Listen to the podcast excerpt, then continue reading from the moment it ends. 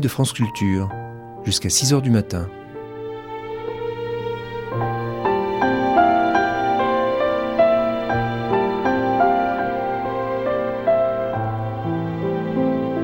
France Culture la nuit, une mémoire radiophonique. En février 1974, Pierre Girard proposait un portrait sous la forme d'un clap sur Louis Malle. Le mois précédent était sorti sur les écrans français La Combe Lucien. Après le scandale suscité par le souffle au cœur, quelques années auparavant, la sortie de La Combe Lucien provoqua de vives polémiques et donna lieu à un long débat, jamais tout à fait éteint, qui débordait du cadre habituellement réservé à la réception d'un film. Si une part de la critique fut dithyrambique, Jean-Louis Bory, par exemple, voyait dans Lacombe Lucien le premier vrai film et le premier film vrai sur l'occupation. Les attaques violentes, de droite comme de gauche, ne manquèrent pas pour dénoncer cette représentation de la France occupée. Ne serait-ce que pour juger sur pièce et pour nous renseigner sur les passions des années 70, Lacombe Lucien, c'est peut-être son grand mérite, vaudra encore longtemps la peine d'être vu, revu et discuté. C'est donc au temps de cette polémique que l'on saisit Louis Malle dans ce portrait, avant sa période américaine, bien avant Au revoir les enfants, Milou en mai, Fatal et Vania 42e rue. Il revient sur les origines de sa vocation, sur ses films précédents, sur ses méthodes de travail. Les témoignages de ses techniciens, ceux de Jacqueline Staupe, de Patrick Modiano et Marc Ferraud, nous éclairent sur la personnalité de ce cinéaste qui, à sa disparition, trop jeune encore, en 1995, laissait une œuvre cinématographique très riche de ses fictions, mais aussi de ses documentaires. Elle est à redécouvrir. Clap sur Louis Malle. Euh, bon, c'est sûr que quand on est un bourgeois, c'est difficile de ne pas l'être. Enfin, euh, je sais pas, moi je trouve que Sartre en a très très bien parlé de ça. Enfin, on, peut être un type aussi merveilleux que Sartre, puis tout en étant un bourgeois, bon ben quoi, zut, on est bourgeois, on est bourgeois, on n'y peut rien. On est né comme ça. C'est vrai, c'est sûr, mais bon, je trouve que justement ce côté bourgeois qu'il avait, qui pouvait peut-être le freiner, après son voyage en Inde, ce côté bourgeois, on avait quand même pris un coup, mais... Je me rends moi qui...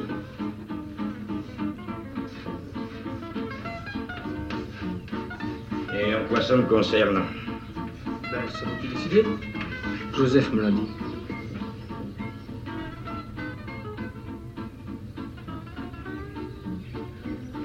Tu es trop jeune. On a déjà bien assez de monde comme ça. Puis c'est sérieux, le maquis, c'est pas du braconnage.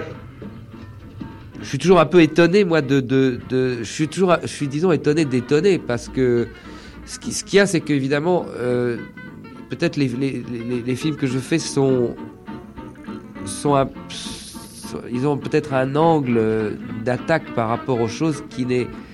Euh, qui n'est pas dans les, dans, les, dans les idées reçues des gens. Et c'est, euh... Un jour, voilà, on a emmené dans un bistrot comme ça où il a bu un coup de rouge et du saucisson, il a trouvé ça divin, enfin, une espèce de truc tout simple. On s'est marré comme des baleines. Nous, quand on l'a connu, alors. Et Dieu sait pourtant qu'il euh, a des parents qui sont merveilleusement intelligents. Hein. C'est pas du tout.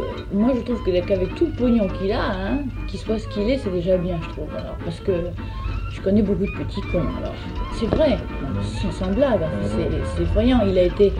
Vraiment, ses parents sont des gens très chouettes qui, qui très bien élevé leurs enfants. Pierre Girard, Richard Rhin, Janine Cholet, Clap sur Louis Malle. Contrairement à ce que j'en crois, je crois qu'il y a beaucoup de choses, beaucoup de points communs dans mes films. Je dirais, je, par moments, je trouve presque trop. C'est-à-dire, finalement, ce sont, ça tourne quand même toujours un peu autour de. ce sont toujours des, thèmes de, de, de, mort, je crois.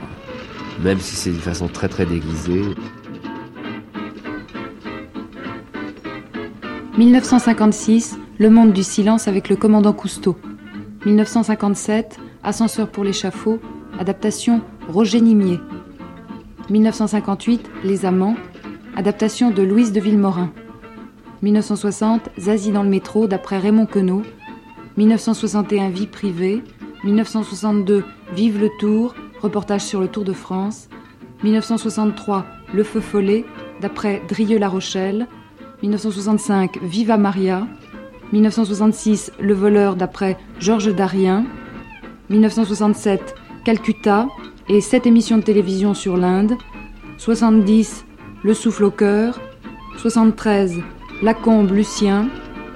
73, Humain, trop humain. Messieurs de la Gestapo, exploitant agricole, médaillé militaire, je viens vous rendre compte des agissements troubles du nommé Louvel Étienne. Non seulement cet individu. Tiens, on t'apporte le lieutenant Voltaire tout chaud. On l'a trouvé au lit, il dormait comme un ange. Il avait les tracts sur sa table de nuit, cet innocent. Les troupes allemandes reculent sur tous les fronts. Vous serez bientôt libre dans une France libre. Il pourrait demander la vie de tout le monde, non? Moi, je n'ai pas envie d'être libéré par la banque Rothschild. C'est mon droit, non? Monsieur Pessac, tais-toi, salopard.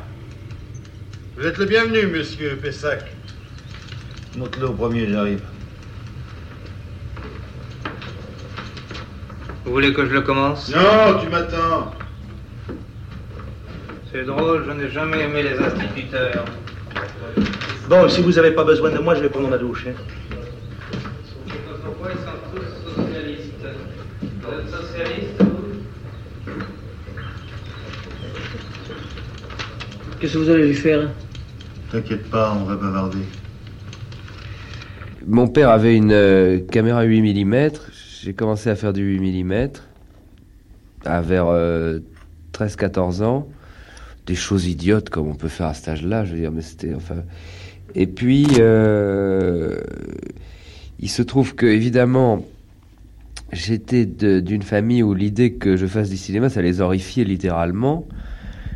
Et euh, c'est à cause de ça que, que j'ai fait l'IDEC. Si j'avais pu éviter de faire l'IDEC, euh, j'aurais, je serais pas allé perdre mon temps là-bas. Mais euh, j'ai pensé que c'était, c'était, il fallait que j'ai vaguement un diplôme académique. euh, sinon, vraiment, ça allait, ça allait être très très difficile. Alors, euh, et puis à l'IDEC, dès que l'occasion s'est présentée, c'est-à-dire avant la fin des études, Cousteau a demandé, le commandant Cousteau a demandé au directeur de l'IDEC euh, si, ça intéresserait un élève de faire un stage parce qu'il avait besoin de quelqu'un sur son bateau. Et moi, j'ai sauté sur l'occasion et j'ai même pas attendu la fin des études. C'est-à-dire, que je suis parti euh, avant les. Ça faisait, ça durait deux ans euh, à l'époque, l'IDEC.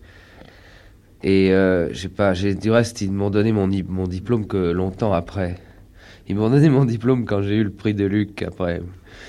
Alors ils me l'ont pratiquement forcé à le prendre, mais parce que pour, pour dire que j'étais ancien élève, mais, mais en fait j'ai je n'ai absolument pas droit au diplôme de l'IDEC. Bah, moi, je. Jacqueline Stowe. Il m'a beaucoup fasciné, enfin, quand je l'ai connu, parce que il, il était très intelligent. Ça, j'ai été frappée par son intelligence, et sa vivacité d'esprit. Et puis, euh, la facilité qu'il avait dans, dans beaucoup de domaines, enfin. Il pouvait faire ce qu'il voulait à l'époque. Il a choisi l'IDEC parce que c'est ce qu'il avait envie de faire. Et puis, euh, voilà, c'est tout. 1957, Ascenseur pour l'échafaud. La, la première fois que j'ai fait un film de fiction, c'était de travailler avec euh, Roger Nimier. Nimier a lu le, scéna- le, le- le roman. Il m'a dit oui, euh, l'intrigue est marrante, etc. Mais euh, il m'avait dit, je me rappelle, ça m'a frappé, il m'a dit, je vous propose qu'on garde l'intrigue, mais qu'on supprime tous les personnages et qu'on recommence à zéro. Alors cette idée m'avait beaucoup plu parce que, pour dire la vérité, j'étais pas, je trouvais, je trouvais les, personnages du roman euh, con- conventionnels, enfin ils m'intéressaient pas beaucoup. Et en fait, on a écrit, c'est comme si on avait vidé vraiment une structure de récit. Euh, on avait gardé juste le squelette et on a injecté tout à fait autre chose dedans. C'est Alain Cavalier qui m'a apporté ce, ce bouquin qu'il avait acheté dans une gare. Et c'est un livre qui avait un prix de littérature policière. Alors ça, ça fait toujours bien, euh, ça impressionne. Et euh, j'ai trouvé que le bouquin avait, pouvait être intéressant à adapter et je suis parti comme ça. Et avec l'idée en plus de faire le film euh, avec Jeanne Moreau, qui à l'époque était une vedette de série B. C'est-à-dire qu'elle faisait des films avec Gabin, mais des films que Gabin faisait à l'époque qui étaient des, séries noires. Ça se faisait beaucoup à l'époque, des séries noires qui étaient des films qui avaient un certain succès, euh, euh, pas en exclusivité, mais dans les cinémas de quartier et en, et en province. Il y avait, ça n'existe plus maintenant dans le cinéma. Une sorte de production moyenne faite par des, des, des, bons routiers du, cinéma avec des, films tournés très vite. Euh, et elle était, elle était très très connue au théâtre et au cinéma, elle faisait des choses comme ça, de bah, petits trucs comme ça. Il est certain qu'il est nécessaire qu'il y ait une coïncidence entre l'acteur et le personnage, mais je crois que Louis Malle et Roger Nimier m'avaient choisi et que leur travail a été fait en fonction de moi. Donc il n'y a pas eu tellement de difficultés. Et puis Louis Malle était là sur le plateau pour m'y conduire. Mais alors, le, distributeur avait dit oui, c'est d'accord si vous prenez Jeanne Moreau. Et c'est parti du reste comme ça, comme une production de, série B de, ce type-là. 1958, Les Amants. Il y a deux façons de, de proposer des rôles aux acteurs, et pour les acteurs, il y a deux façons de faire du cinéma c'est-à-dire soit accepter des rôles qu'on leur propose, qui ont été construits comme ça euh, dans l'absolu sans penser particulièrement à quelqu'un, ou bien euh, tout d'un coup il peut y avoir une rencontre avec un réalisateur ou un scénariste et que ces gens euh, consacrent à une personne leur travail et, la réalisation d'un film. Mm. C'est ce qui s'est passé euh, pour les amants. Alors que Ascenseur pour l'échafaud, il y a eu une rencontre tout d'un coup à partir d'un personnage qui était déjà écrit dans un film qui était déjà prêt. Bon, j'ai commencé par faire ce film policier, mais qui est un peu, je veux dire, presque comme une euh, variation sur un thème euh, imposé, en fait. Et puis après, bon, comme euh, le, film a, eu du succès, j'ai pu faire ce que j'ai voulu. J'ai fait Les Amants. Les Amants est un film qui me tenait très à cœur. À l'époque, je pense que c'est un film que je tournerai pas aujourd'hui, mais mais c'est un film qui, je sais pas, c'était quelque chose qui me venait d'assez loin, en fait, d'un souvenir de famille, et c'était bon, premier film vraiment de, disons, euh, d'auteur, quoi, si on peut dire. Et puis, euh, Les Amants ont eu un, énorme succès, un succès de scandale qui m'avait agacé beaucoup. Et puis le côté romantique des amants, enfin, il y avait quelque chose dans la forme qui n'était pas maîtrisé, qui faisait que il y avait, euh, je veux dire, si je le refaisais aujourd'hui, ce serait un film beaucoup plus froid et plus dur et il y avait un côté sentimental dans les amants que, qui m'avait qui ne m'avait pas plu. Moi je ne sais pas si vous croyez à l'astrologie, enfin euh, je suis née sous le signe du Verseau et je m'appelle Jeanne. Et le personnage s'appelle Jeanne et euh, d'après la façon dont elle agit, c'est certainement une femme qui est née sous le même signe que moi, le signe du Verseau. Et je crois que cette Jeanne Tournier et moi, nous nous ressemblons un peu.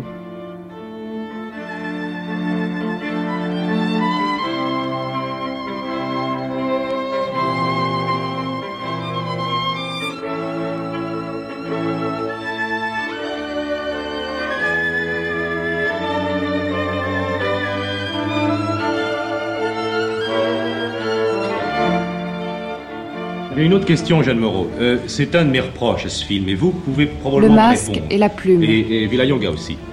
Euh, je n'ai pas eu le sentiment que l'amant était ridicule. Or, le mot est tout de même prononcé, je ne sais par qui. Il y a le moment où Villayonga, tu es assis, euh, vous êtes, il faut que je lui dise vous, vous êtes assis sur le canapé et où elle vous, Jeanne vous dit, où vous lui dites, je suis dans mes illusions. Oui, J'étais dans mes illusions. Et il y a le mot ridicule. Or, on ne comprend absolument pas, car on vous a laissé tous les deux au polo sur cette, euh, vous, sur votre cheval, elle, vous regardant avec de l'amour dans les yeux. Mm. Et on ne comprend absolument pas pourquoi l'amant est abandonné. Ça je ne comprends pas. Est-ce que vous, ça, vous a, ça ne vous a pas gêné? Moi, moi, je ne sais pas, j'osais répondre. Moi, quand on m'a abandonné, je n'étais pas là. C'est ça, c'est-à-dire, oui. Continuez, oui. allez, non, mais j'ai rien d'autre à dire. J'étais pas là, alors je ne sais pas exactement. Vous êtes dans la nuit vous je, je sais que j'ai été dans ce film en amont extrêmement froid. Oui. Et comme je joue un personnage qui est peut-être déjà pensif en soi, alors. Oui. Moi, si j'étais une femme, je m'aurais quitté. oui, vraiment. Donc au fond, euh, vous allez un peu dans le sens où je voulais aller pour ce film, c'est qu'il y a un peu là-dedans euh, la, la, satire d'un milieu euh, vu. Louis Malle a cherché très nettement à faire la critique d'un milieu, et au fond, c'est la découverte au fond de son milieu par un personnage. Mmh. C'est ça? Absolument. Oui, c'est une prise de conscience. C'est une prise de conscience du milieu qui l'entoure. Mmh, et donc c'est une révélation totale. Oui. Vous avez entendu ce que disaient les critiques tout à l'heure? Non, je n'ai pas tout entendu. Et Villa Yonga oui. Vous avez des, des, des réactions violentes à nous faire à nous transmettre Contre vous, oui. oui Contre allez vous. Allez-y, allez-y, allez-y. Euh, vous avez dit que ça durait plus longtemps que ça. Ah.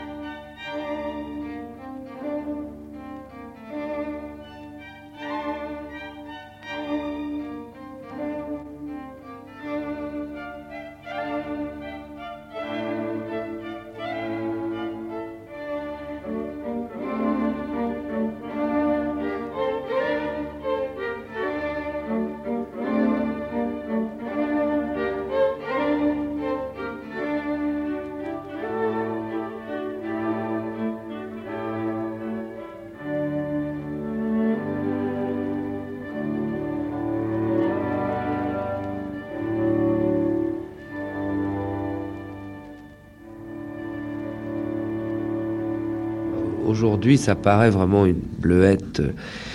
Euh, à l'époque, ça a choqué d'une façon qui m'a vraiment étonné. Alors ça, je ne pensais pas que ça pourrait choquer. Il y avait certainement, il y avait seulement une espèce de, de rigueur dans le film, c'est-à-dire que il fallait tout simplement exprimer que euh, montrer sur l'écran que euh, la vie de cette femme était trans transformée parce qu'elle connaissait pour la première fois la jouissance physique. C'est une idée simple. Et évidemment, il fallait qu'on le voit sur l'écran d'une façon quelconque. Et je dois dire que je l'avais fait avec un, quand j'ai revu le film il n'y a pas longtemps, avec une incroyable pudeur par rapport à ce qui se fait aujourd'hui. Et ça, c'était effectivement, c'était pas la première fois qu'on voyait ça sur l'écran, mais dans le contexte d'un film, euh, euh, ça, ça avait beaucoup dérangé les gens. Euh, mais c'était, il n'y avait pas de provocation du tout, dans la mesure où moi j'estime que je ne pouvais pas raconter le, je veux dire, ce qui arrivait au personnage de Jeanne Moreau dans Les Amants s'il n'y avait pas eu cette scène-là. Et euh, de même que, je ne sais pas, euh, le souffle au cœur, je l'ai fait pour des raisons que j'ai pas vraiment analysées, qui sont des raisons personnelles. Le scénario, je l'ai écrit en quelques, en quelques 1970, jours, en le souffle au cœur. Euh, J'y réfléchis après sur ce qu'il y avait dans le scénario, mais ça m'est venu comme ça. Et en fait, euh, je savais bien que ça me poserait des problèmes, mais je veux dire, ça me paraissait impossible de ne pas aller jusqu'au bout du, du, du, propos du film. Euh, oui, il y a beaucoup de lui dans ces films. Oui, il y a beaucoup de lui. Ben, enfin, c'est pas tellement dans les détails que je peux dire, c'est plutôt une. Enfin, moi, je pense que Louis est quelqu'un de, de, très profond et. C'est ça qui dérange chez Louis Malle. Suzanne Baron, monteuse. Qui dérange encore une fois les gens, les, les, les monteurs, c'est c'est qu'ils cherchent toujours, toujours à aller plus loin, parce que je crois qu'il n'est il n'est jamais euh, content, il n'est jamais bien dans sa peau, il n'est jamais vraiment satisfait de ce qu'il fait. Euh, et, et, et, je crois qu'il a, il, c'est un peu comme s'il faisait des gammes des, de toutes sortes pour arriver des exercices. Et alors, je crois que ça dans la combe, on le sent, c'est qu'il maîtrise maintenant beaucoup mieux. Il, peut oublier sa technique. Il est arrivé au stade où il a fait tous ses exercices, il en fera d'autres, il en fera encore sûrement, et il est arrivé, je crois, parce que c'est un métier très difficile, le, cinéma. J'ai pensé qu'il fallait que je fasse mes gammes. Je pensais que, après tout, maintenant que j'avais fait deux films, il fallait que j'apprenne mon métier de metteur en scène. Et euh, après avoir hésité entre plusieurs choses, j'ai eu très très envie de tourner Zazie dans le métro. D'abord parce que j'adore Queneau. Et 1960, ensuite parce que je pensais que c'était amusant Zazie de dans le faire l'équivalence au cinéma, de, de, au fond, des exercices d'écriture, de, du jeu par rapport à l'écriture littéraire de, de Queneau. Alors j'ai fait Zazie qui était pour moi très enrichissant et c'était une façon au fond d'explorer les possibilités du cinéma. C'est un film qui qui à l'époque est, je dois dire, passé un peu au-dessus de la tête des gens, mais il y avait, il y avait un côté euh, exploratoire qui était, qui je crois, était, intéressant. Aujourd'hui, ça a été du reste euh, beaucoup de choses qui étaient explorées dans, dans Asie ont été utilisées par d'autres. Et euh, je sais pas, quelqu'un comme Richard Lester, par exemple, a été influencé par Zazie, puisqu'il me l'a dit. Et euh, donc, j'ai fait Zazie. Alors, c'est très simple, parce que Zazie, ça a été une catastrophe commerciale. C'était un désastre. Alors là, j'ai une réaction de... J'ai eu peur. Puis j'étais, toujours très jeune. Moi, à l'époque, j'avais 27 ans. Alors, à la suite de ça, euh, on m'a proposé de faire un film avec Brigitte Bardot sur un sujet qui était plus ou moins imposé, mais on était libre d'en faire ce qu'on en voulait, etc. 1961, euh, vie privée. Tout le monde m'a déconseillé de faire ça, et moi, ça m'a, j'ai pris ça aussi comme une gageure un peu, et ça m'amusait de faire un film un peu dans l'industrie du spectacle, avec une superstar, et, euh, et en plus de ça, euh, c'est toujours la curiosité finalement. J'étais curieux du personnage de Brigitte. Bon, j'ai fait ce film, et puis ça a continué toujours un petit peu comme ça. En fait, euh, par exemple, j'ai fait très bizarrement, je m'explique pas très bien pourquoi aujourd'hui, mais j'ai eu envie de faire Viva Maria pendant le tournage du Feu Follet.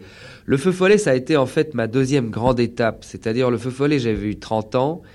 Euh, je m'étais dit quand même qu'il fallait un peu faire le point et qu'il était temps d'entrer chez les adultes. 1963. Et, à ce moment-là, j'ai eu le envie feu de follet. l'histoire de suicide, qui, qui, était aussi une histoire qui me venait de, de, de moi. Et j'avais, j'étais pas encore très sûr de moi, j'étais pas très content de mon scénario. Je suis tombé sur le, livre de Drieux La Rochelle, qui était en fait qui ressemblait beaucoup à mon scénario, mais qui était une forme qui existait et qui était en fait plus plus intéressant comme matière première de, travail pour le tournage. Et finalement, je me suis bon, j'ai fait le, le, feu follet.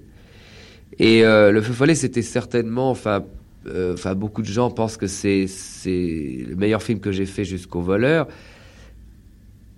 Euh, c'est un film qui m'a pas très bien, m'a pas donné de grande satisfaction à moi parce que j'en, étais pas, c'était pas exactement le film que j'aurais voulu faire. Et j'ai choisi la même chose qu'après les avances, c'est-à-dire j'ai choisi d'aller exactement à l'opposé, de faire un film de spectacle et j'ai fait Viva Maria. De 1965, Viva Maria.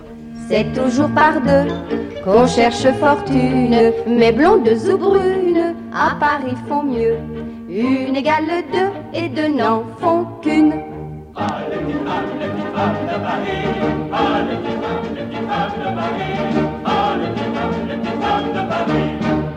Brigitte, Jeanne Moreau, quelle impression ça fait de voir à 7h du matin débarquant d'avion sans journaliste comme ça? Ben moi, ça me fait plaisir parce que ça prouve que vous êtes tous levés de bonheur pour venir nous chercher. ah oui, pareil. Moi, je m'attendais pas à ça du tout. Alors, je me suis dit, comme l'avion arrive très tôt, euh, il y aura des paresseux, ils seront pas nombreux. vous allez au Festival de Cannes Vous, allez au Festival de Cannes Ah non, pas du Absolument tout. Moi, pas. Vous allez vous reposer alors Je rentre dans ma maison. Vous nous avez pas fait confiance. Où ça Bonne idée. Red Grimaud. Oui, oui, au-dessus du plan de la tour. Qu'est-ce que vous avez pensé de allemand qui a écrit un journal pour moi, ça a pris beaucoup d'importance. Alors posons le problème. Ce journal disait que vous vous entendiez mal. Enfin, vous faites déjà une conférence de presse en commun. Est-ce que là-bas, vous vous êtes bien entendu aussi Oh oui. C'est sûr qu'on s'est bien entendu. Tout le temps. Pourquoi on ne serait pas bien entendu Non, mais ce qui avait de pas bien euh, quand ce type a écrit tout ça, c'est parce que il a inventé la moitié des trucs, il a tout déformé, puis il n'avait pas le droit de faisant partie lui-même de l'équipe de, de, faire ça. Enfin, moi, j'ai trouvé ça assez moche. C'était un journaliste de l'équipe du film? C'est pas un journaliste, c'est un écrivain qui jouait un rôle. Un ami de Louis Malle en plus, alors ça, je ne, je ne je lui pardonne tout, pas. Tout ces, tout ça a beaucoup d'importance pour vous L'amitié, oui, alors quand on l'a trahi, c'est dégueulasse. Jeanne, tous ces faux ragots, toutes ces paroles qu'on racontait que de l'une, que, que, que nous disait sur l'autre, est-ce que ça n'a pas réussi à vous faire brouiller? Oh ben non. Comment voulez-vous que ça réussisse à nous faire brouiller? Déjà quand on est parti, on avait lu quelques spécimens. Euh, non mais quand on lit un article dans lequel on dit Brigitte a dit de moi ça. Mais comment voulez comment voulez-vous que ça nous fasse ce qui est marqué dans les journaux. Bon, faisons ouais. Vous retourneriez ensemble une, un autre film avec le même metteur en scène. Oui, mais dans, dans, des conditions euh, dans 15 ans, euh, pas un film sur la guerre où il faut jeter des bombes et des trucs. Et vous avez peur J'ai pas peur, mais c'est crevant. Et la vie de l'une sur l'autre dans ce film, qui crève l'écran Hein Qui crève l'écran La bombe N'ayez pas de rancune, vous serez heureux. Dites-leur adieu, car de cette dune, la tête y en a qu'une. Ah non, y en a deux. Pour les amoureux, chacun sa Ah, les petites femmes, les petites femmes de Paris. Ah, les petites femmes, les petites femmes de Paris. Ah, les petites femmes, les petites femmes de Paris.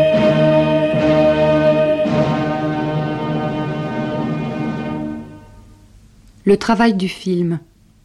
Ah ben, Monsieur Mal, c'est c'est Monsieur 100 000 volts. André Thierry, chef machiniste. C'est une énergie débordante. euh, c'est c'est- un travail de tous les instants. quoi. C'est un monsieur qui, qui pense très vite, qui va très vite, et, et qui entraîne toute une équipe. Est- je vous dis, c'est vraiment une, c'est une énergie. quoi. Ah non, c'est pas nonchalant, c'est. euh, Jacqueline Staup. C'est très précis, c'est très concentré. Et c'est très agréable parce que je trouve d'ailleurs qu'on ne peut pas, euh, on peut pas faire du bon boulot sans une grande concentration. C'est pas possible, hein, nulle part et surtout au cinéma, c'est tellement précis et. Euh, on- Mais j'aime beaucoup l'atmosphère qui règne. C'est pas tendu. euh, il se domine, il se domine très très bien, même quand, euh, même quand il n'en peut plus, il se domine. Et ça, j'aime beaucoup les gens qui se dominent. Parce que vous savez, dans, dans le cinéma, l'équipe est composée pour un film et de gens des fois qui ne se connaissent pas. Et justement, Louis Malle euh, a ce privilège, c'est que d'un seul coup, il crée le lien dans, dans son équipe et il entraîne vraiment ces gens à, très vite et il vous passionne pour ses problèmes. Sinon, un metteur en scène qui euh, qui craque, euh, c'est terrifiant pour les acteurs parce que nous, on est tellement fragiles que dès qu'on sent euh, une fébrilité de la part du metteur en scène, ça nous panique. Enfin, plus ou moins à des degrés différents, mais en général, enfin, je crois que 9 sur 10 des acteurs sont très sensibles à ça. Ce que j'apprécie chez Louis Malle, Suzanne Baron. c'est avant tout, il n'est jamais de mauvaise foi. Il a une sorte de, de- lucidité comme ça du, du- travail, euh, de ce qu'il a fait. Il reconnaît quand il s'est trompé. Je veux dire, il est très, il est toujours critique de, de ce qu'il fait. Ce qui fait que ça facilite énormément le travail. On a, on n'appréhende absolument pas. euh, on peut lui dire ça c'est pas très bon, il faudrait couper ou ça. C'est du travail très intéressant. En plus, c'est un travail, c'est un monsieur qui met, qui met votre travail à un certain niveau, qui vous fait participer sur son film, quoi, et, et son film devient le vôtre. Il écoute, il, enfin, je pense du reste, ça se sent beaucoup dans sa mise en scène. C'est quelqu'un qui, qui écoute toujours les autres, qui est, il est très intéressé par les gens, par ce qu'ils font, par ce qu'ils disent.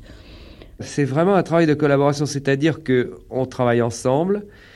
Euh, elle sait, elle, elle a, elle, ça m'intéresse toujours énormément d'avoir son point de vue parce que c'est un point de vue de quelqu'un qui n'est pas au tournage. Et moi, je tiens pas tellement à ce qu'elle soit au tournage, parce que quand on est au tournage, on se laisse influencer.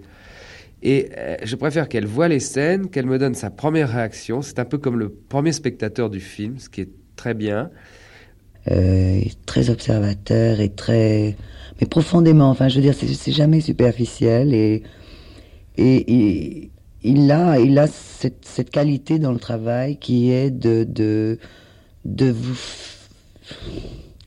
de vous amener à, à, à, ce que vous donniez le, vous donnez toujours le maximum de vous-même. Ah, Il est très très calme et euh, même quand, quand ça va pas, quand il quand il n'arrive pas à obtenir ce qu'il veut, on- euh, moi je le connais bien, alors je sens intérieurement qu'il s'énerve, mais il ne le montre pas, il se domine et ça c'est très chouette, il se domine pour les acteurs, pour toute son équipe. Ben, il y avait euh, sur ce tournage vraiment une atmosphère extraordinaire. J'ai l'impression que Lumal, il vit, il vit le rôle qu'il doit faire transmettre à son acteur. Alors là, c'est vrai, c'est vraiment étonnant parce que lorsque vous observez Louis Malle, vous le voyez, vous le voyez parler, ses lèvres remuer, vous voyez ses- son, son visage se crisper, vous voyez se tordre les mains. Il, il vit vraiment, quoi. Je- il vit intensément ce que l'acteur va dire. Et on peut lire sur son visage le déroulement de, de son impression qu'il a de son acteur. Oui, vous le reconnaîtrez, oui, absolument. Bah, Il y, a, il y a une espèce d'autorité chez un metteur en scène, comme ça, une sorte d'autorité. euh, il est au-dessus du, il est au-dessus du lot. Mais même, je trouve qu'un metteur en scène, ça se reconnaît partout, même un chorégraphe. Moi, j'ai remarqué qu'un chorégraphe qui danse dans son ballet, même si je le connais pas, je dis tiens, celui-là, c'est le chorégraphe. Bon, les roches vues, euh, après, le choix se fait sur la table. On marche avant, on marche arrière. On revient inlassablement sur une prise si on a un doute. c'est quelqu'un avec qui je travaille euh, d'une façon très très, euh, je dirais très intime, quoi, parce que vraiment on est tous les deux devant la, la machine de montage. Et euh, si j'aime beaucoup Suzanne, c'est parce qu'en fait, j'aime beaucoup travailler avec elle, c'est parce qu'en fait, elle est très différente de moi. Elle est peut-être, euh, ce que j'admire beaucoup chez elle, c'est son instinct, et qu'en fait, c'est quelqu'un qui, euh, ce que j'admire beaucoup, c'est qu'elle, elle a des réactions très émotionnelles sur les images et sur les sons. Et en dehors du fait qu'elle a, alors c'est corrigé par le fait qu'elle a une technique et un métier incroyable. Enfin, c'est une, peut-être pour moi, c'est pratiquement, enfin, je pense, c'est la meilleure monteuse française. Mais, euh, mais elle, elle se laisse toujours guider par sa sensibilité euh, d'une façon qui, quelquefois, euh, va très, très loin. On peut aussi bien prendre la prise 2 pour le jeu d'un comédien, la prise 3 parce que l'autre est meilleur. Et si on peut couper là, c'est bon, il faut se trouver. Mais c'est toujours, tout est fait en fonction du choix du comédien. Bon, la photo, ça, de toute façon, elle, elle est au départ. Mais enfin, les cadrages, tout compte. Le son, le- il accorde beaucoup d'importance au son aussi. Tout compte.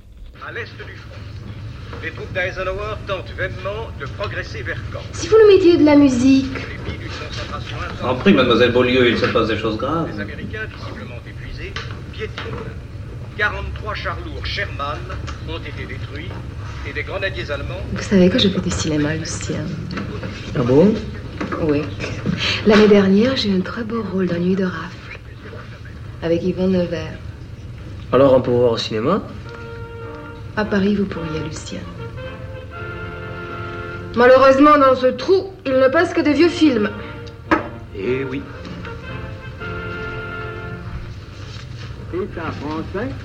C'est bien ce que je pensais.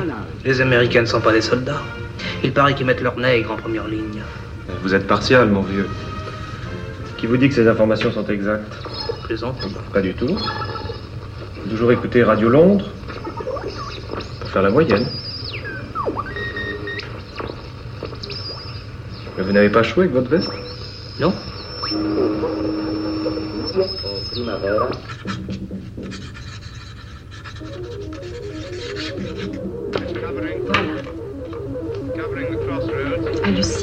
Par un soir de juin, avec tous mes voeux de bonheur, de poésie et de succès.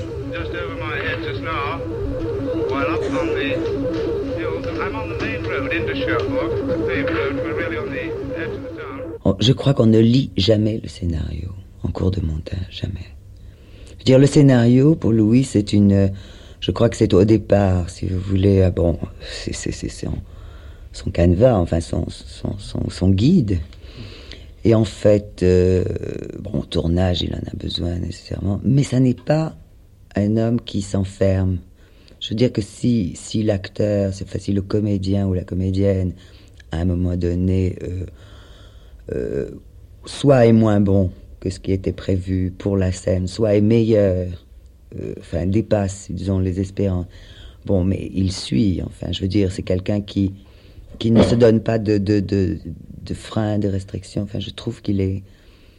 euh, il n'a pas de principe. Je veux dire, c'est c'est quelqu'un de très ouvert, je crois, sur ce plan. Le grand problème de, de- pour passer du scénario au tournage, c'est le rythme.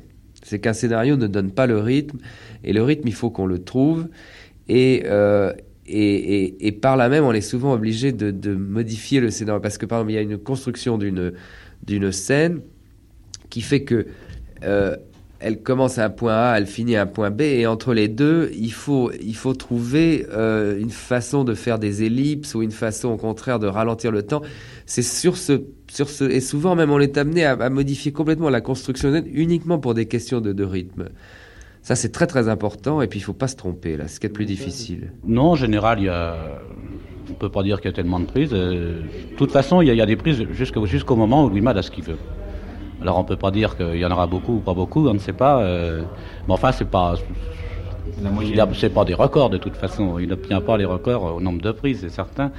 Mais tant que son acteur, euh, il n'y a pas donné ce qu'il voulait, il tourne. Alors, qu'est-ce que vous allez nous raconter sur le commandant Méry? Hein? Un homme comme vous travailler avec les terroristes, ça me dépasse. Le bolchevisme en France, c'est ça que vous voulez? Je suis gaulliste, monsieur. Non, enfin, vous savez bien que De Gaulle n'est entouré que de juifs et de communistes. Voulez-vous que je vous cite des noms? Schumann, vous trouvez ça français Bon, la? politique, c'est pour plus tard, hein. Allons, docteur. Vous allez nous raconter des choses sur le commandant Méry Me raconter, quoi?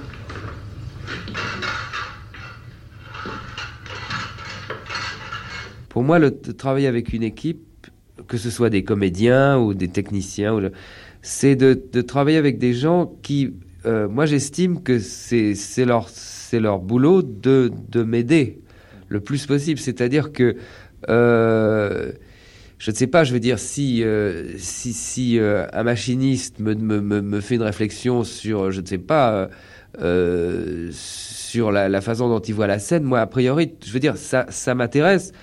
Euh, ça peut m'agacer parfois quand j'ai l'impression qu'on pense pas du tout la même chose. Alors, ça me met un peu en porte-à-faux et quelquefois ça m'agace, mais je suis je suis toujours très curieux des réactions des gens avec qui je travaille parce que finalement on travaille dans l'insécurité la plus grande. Parce que ce qui est terrible au cinéma, c'est que on ne peut pas revenir en arrière. Je veux dire, une fois que c'est fait, une fois qu'une une séquence est tournée, on peut l'arranger au montage, mais c'est très, c'est un côté vraiment, euh, étant donné que ça coûte très cher, on peut pas, c'est très très rare de pouvoir la refaire, même si on s'aperçoit qu'on s'est trompé.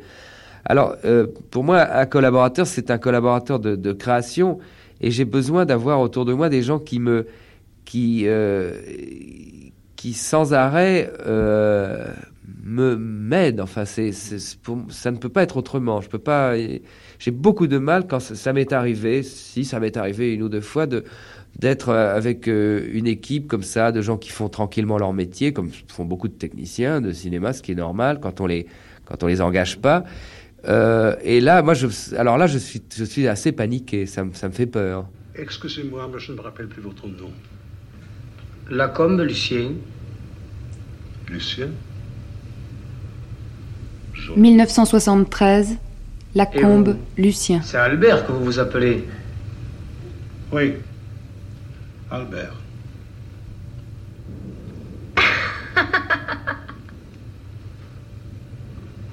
Allez, à votre santé. Chérie. Chérie?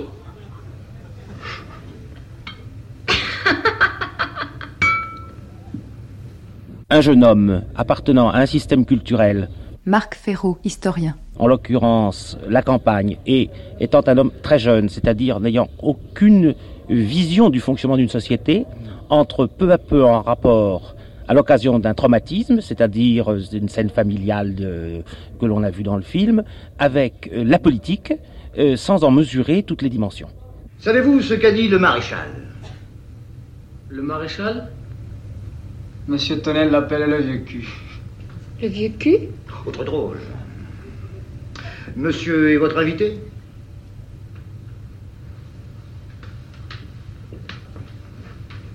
Police allemande. Le principe de base, c'était d'être entièrement tourné dans le sud-ouest, qu'il n'y ait pas de studio, rien de tourné à Paris, de vraiment d'emmener toute une équipe là-bas pour vraiment le. Même si c'était pas absolument nécessaire, parce qu'il y a certains décors qu'on aurait pu tourner à, Paris ou en studio, mais j'attachais beaucoup d'importance à ça. Alors, ce qu'on a pu faire, c'est que en même temps qu'on écrivait le scénario, comme on, savait assez exactement, euh, au bout d'une quinzaine de jours, ce qu'on voulait faire, on a commencé à faire la, la recherche des décors, par exemple. Et alors, il y a eu une espèce de... de... Alors, quelquefois, en visitant des décors, ça nous donnait des idées pour le scénario. Alors, c'était... Finalement, le scénario a été complètement intégré dans la préparation. Et le choc, c'est pas tellement quand on voit le film, c'est quand on voit le, le- Patrick Modiano, co-scénariste.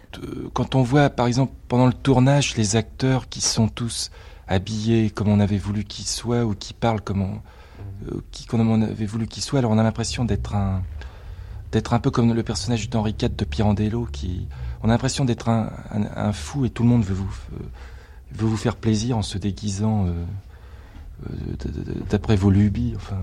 Lui, je crois que ça le.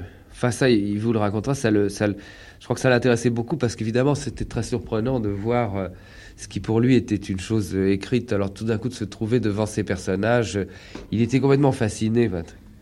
Il était, ça lui faisait même un peu peur, je crois. Je devais avoir 16-17 ans quand j'ai vu par exemple Le Feu Follet et j'avais lu les critiques du feu follet et ça m'avait frappé parce qu'à travers tous ces critiques, on se dessinait un personnage. Euh, euh, on parlait de lui comme d'un espèce de personnage euh, à mi-chemin des romans de Valérie Larbeau et de Scott Fitzgerald. On parlait du mal de vivre de, Louis Malle. Enfin, on dressait une espèce de, portrait d'un dandy, d'un dandy un peu neurasthénique.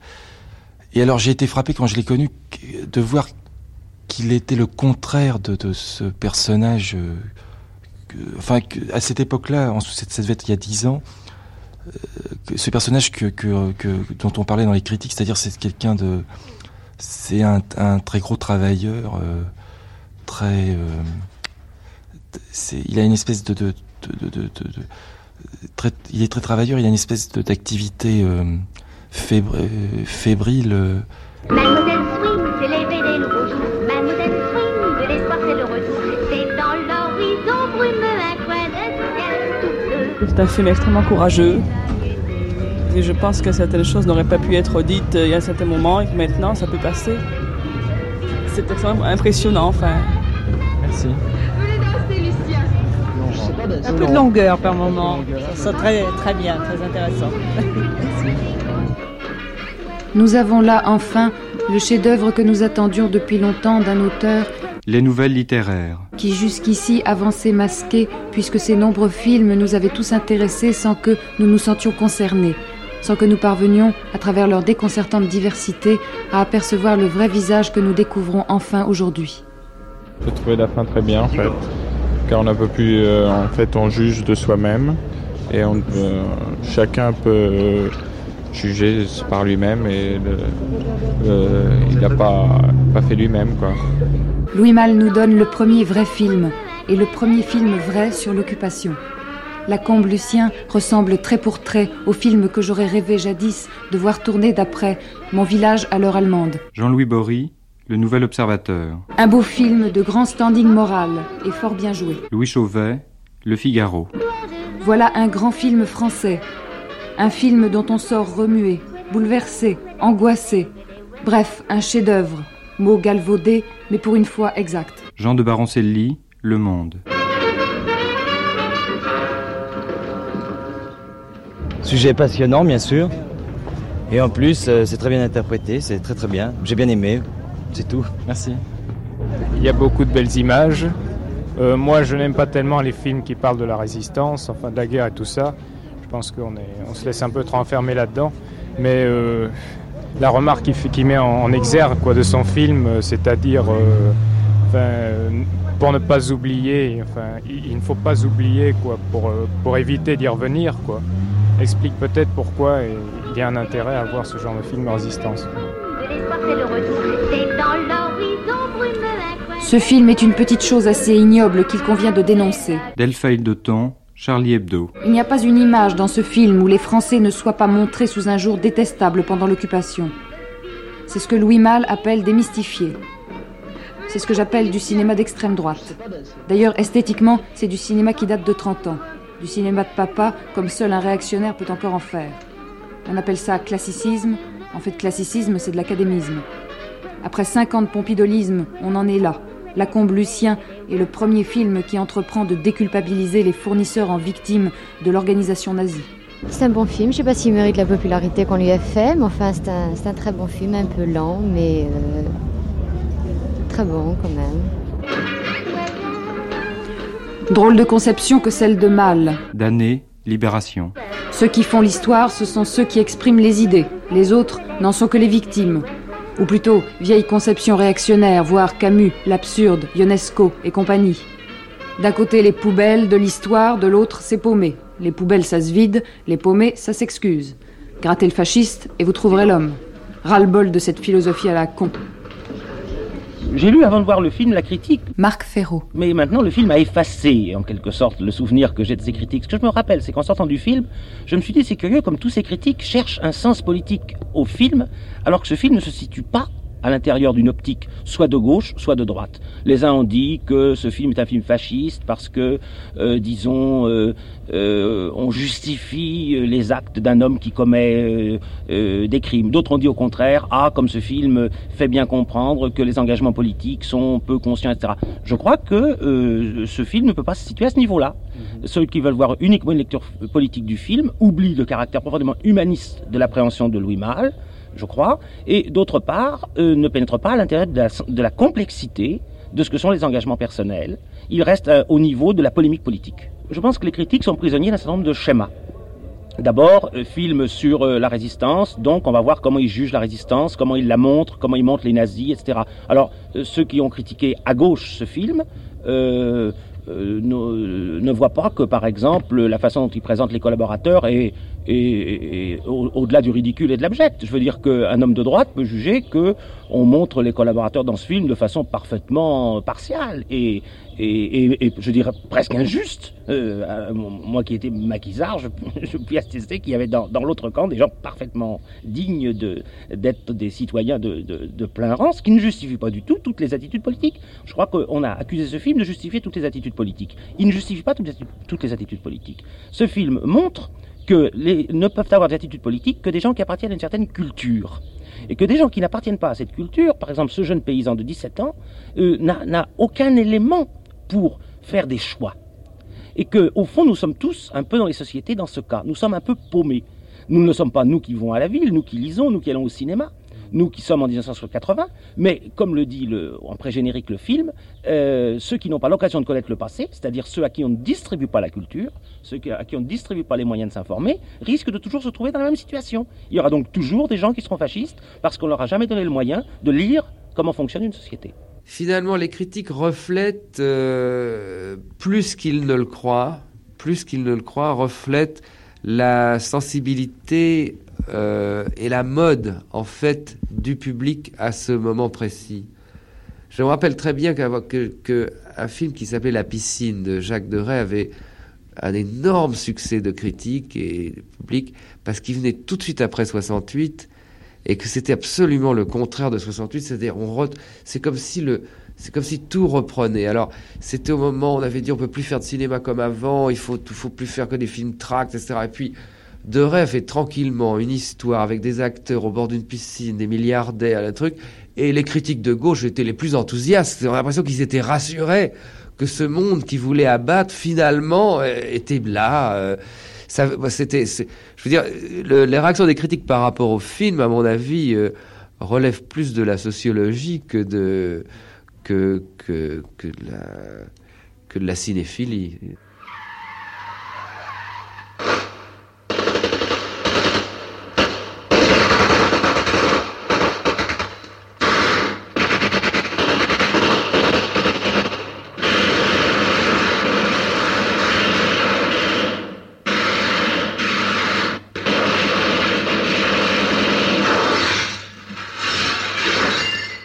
Je crois qu'il y a eu quelque chose de très important pour Louis, c'est son voyage aux Indes et euh, Jacqueline Stoup. Les films reportages qu'il a fait, euh, Calcutta et tout ça.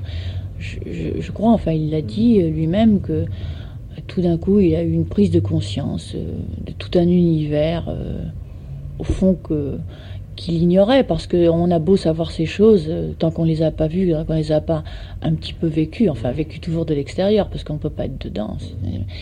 Mais euh, alors là, tout d'un coup, je crois que c'était un grand choc pour lui.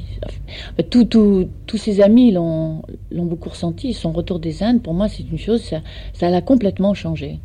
C'est-à-dire que, bon, c'était un type merveilleusement intelligent. Il est revenu avec une, une sensibilité accrue, disons. Enfin, je crois. Pour moi, l'important de 68, c'était surtout que c'était c'est l'année où je suis allé en Inde. Et je suis revenu de, de, de l'Inde juste quand les, les, ce qu'on appelle les événements de mai ont, ont commencé. Et, euh, et, littéralement, c'est-à-dire je suis rentré et j'habitais à l'Odéon et il y avait ça, ça a commencé, ça a juste commencé. Euh. Alors moi j'étais très très étonné parce que j'arrivais de passer cinq mois en Inde complètement décroché de, de, de, ce qui se passait ici et au fond euh, ayant l'impression d'avoir vécu dans une autre planète. Et, tout d'un coup, j'arrivais dans un pays qui était, il faut bien dire, qui était en fête, quoi. C'était la fête.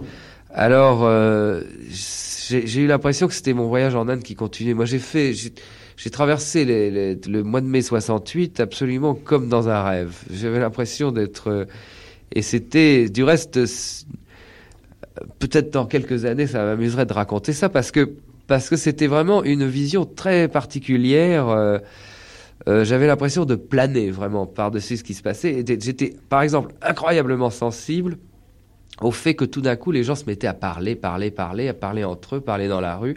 C'était, euh, il y avait un côté vraiment euh, cathartique qui était, qui était, qui, vraiment ce qui me frappait le plus. C'était pas tellement ce que les gens disaient que surtout le fait que tout le monde se parlait. Ça m'avait vraiment beaucoup, beaucoup frappé. Et, euh, et après ça, euh, comme beaucoup de gens, euh, après toute la fin de l'année 68, je me rappelle avoir eu une espèce de gueule de bois de six mois, comme des gens qui ont fait la fête pendant un mois. Quoi. Pendant six mois, j'étais complètement sonné parce que là, plus, 60, plus le mois de mai, c'était c'est une grande secousse. Entre le feu follet. Suzanne Baron. Bon, Viva Maria et tous les, tous les films qu'il a fait.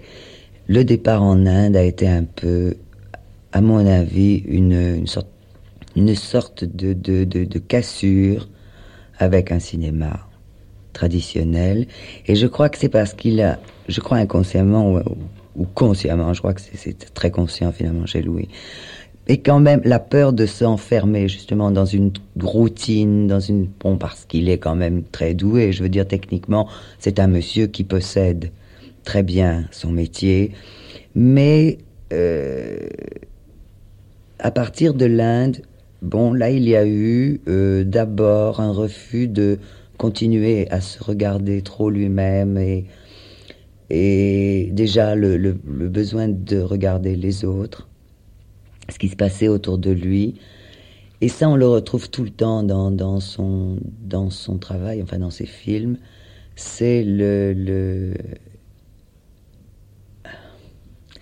C'est un, renouvellement perpétuel. Enfin, il n'est jamais euh, installé dans dans son système. il n'a pas de système. Il n'a pas de. Il peut faire tout. Il peut tout, je crois, faire je trouve que la, production de cinéma, ça ressemble beaucoup aux, courses, quoi. Moi, la façon dont les gens montent les films, ça me fait toujours penser au pronostic du, du tiercé. C'est-à-dire que, par exemple, euh, si vous avez fait, si un, metteur en scène vient de faire un film qui a eu du succès, il peut faire ce qu'il veut. Enfin, il peut faire ce qu'il veut. Il peut pas faire ce qu'il veut, mais évidemment, ça lui est beaucoup plus facile de faire le film suivant mais évidemment, on a très très envie qu'ils refassent le même film puisque ce film a marché. Et ils n'ont pas encore été, ils n'ont pas encore envisagé la conception de ce qu'on appelle par exemple dans les courses le, jockey à l'écart. C'est-à-dire l'idée qu'un jockey qui n'a pas gagné depuis longtemps, il faut parier dessus parce que c'est la loi des grands nombres que normalement il doit gagner.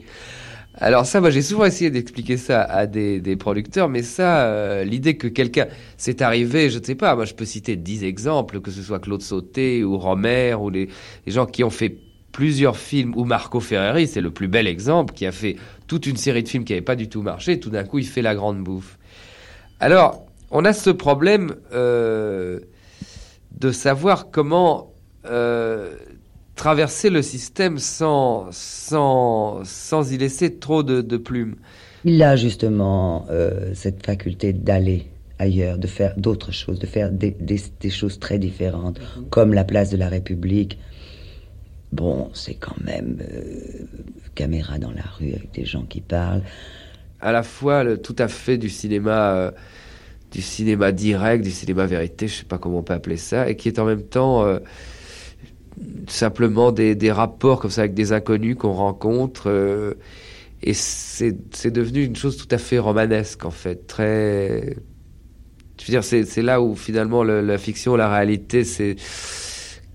C'est très très difficile de, savoir. Euh, je veux dire, c'est pas c'est pas du tout un film objectif, c'est pas un travail sociologique sur les Parisiens, c'est une espèce de délire verbal d'un certain nombre de gens qui sont parfois très fascinants dans leur façon d'être et leur façon de parler et qui, qui monologuent devant la caméra. Et c'est par moments, je sais pas, euh, ça, fait, ça fait penser à des, à, certains, à des choses de Céline parfois. C'est tout à fait étrange. C'est une quête personnelle en même temps que euh, un regard sur. Parce qu'il a eu un choc, une émotion, en- enfin, il a ressenti, si vous voulez, euh, et il l'a, il l'a retranscrit très bien, enfin, euh, avec sa caméra. Et c'est ça, je crois que c'est, c'est ça Louis Malle, enfin. C'est-à-dire, et en fait, j'envisage maintenant de d'alterner les deux. C'est-à-dire de faire de la fiction, euh, donc du cinéma élaboré, qui prend du temps, qui... euh, et, et en même temps, de temps en temps, de, de prendre une caméra et de filmer euh, sur un thème ou quelque chose qui, qui m'intéresse beaucoup à ce moment-là, dans la- dans l'inspiration du moment et la liberté du moment. Le grand problème de ces films-là, c'est que c'est toujours une espèce de fête euh, au tournage et puis il y a un très très long montage derrière. Ça euh, et qui est parfois très très dur et très pénible et qui prend beaucoup de temps et c'est ce sont finalement des films sur lesquels moi j'ai passé beaucoup de temps même si ça ne se sent pas. Je sais que ça va, ça va beaucoup dérouter euh, les gens qui verront après La République ou Citroën, enfin le travail à la chaîne, Humain trop humain, euh, après La Comblucien. Mais c'était nécessaire. Et en fait, ces films se ressemblent. C'était nécessaire pour Louis Malle, pour sa démarche. C'est et en ça et, et c'est en ça qu'il ne vieillit pas, je crois. C'est encore un jeune homme. Enfin, je veux dire, dans le parce qu'il a cette possibilité toujours de se remettre en. Il se, il change constamment. Il se, il cherche. C'est une quête. Enfin, c'est c'est la quête du, c'est la quête. Gute Nacht. Bonsoir.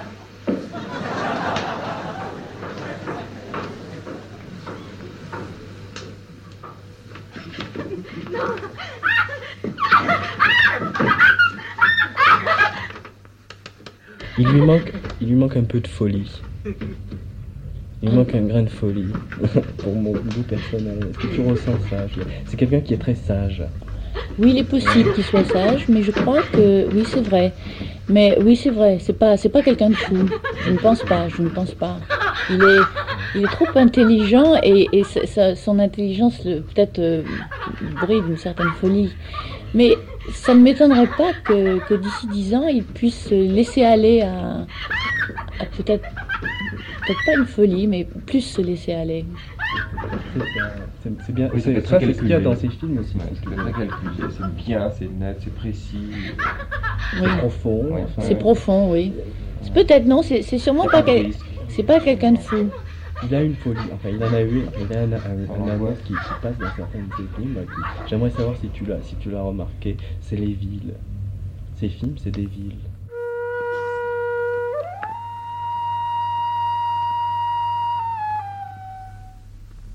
Clap sur Louis Malle.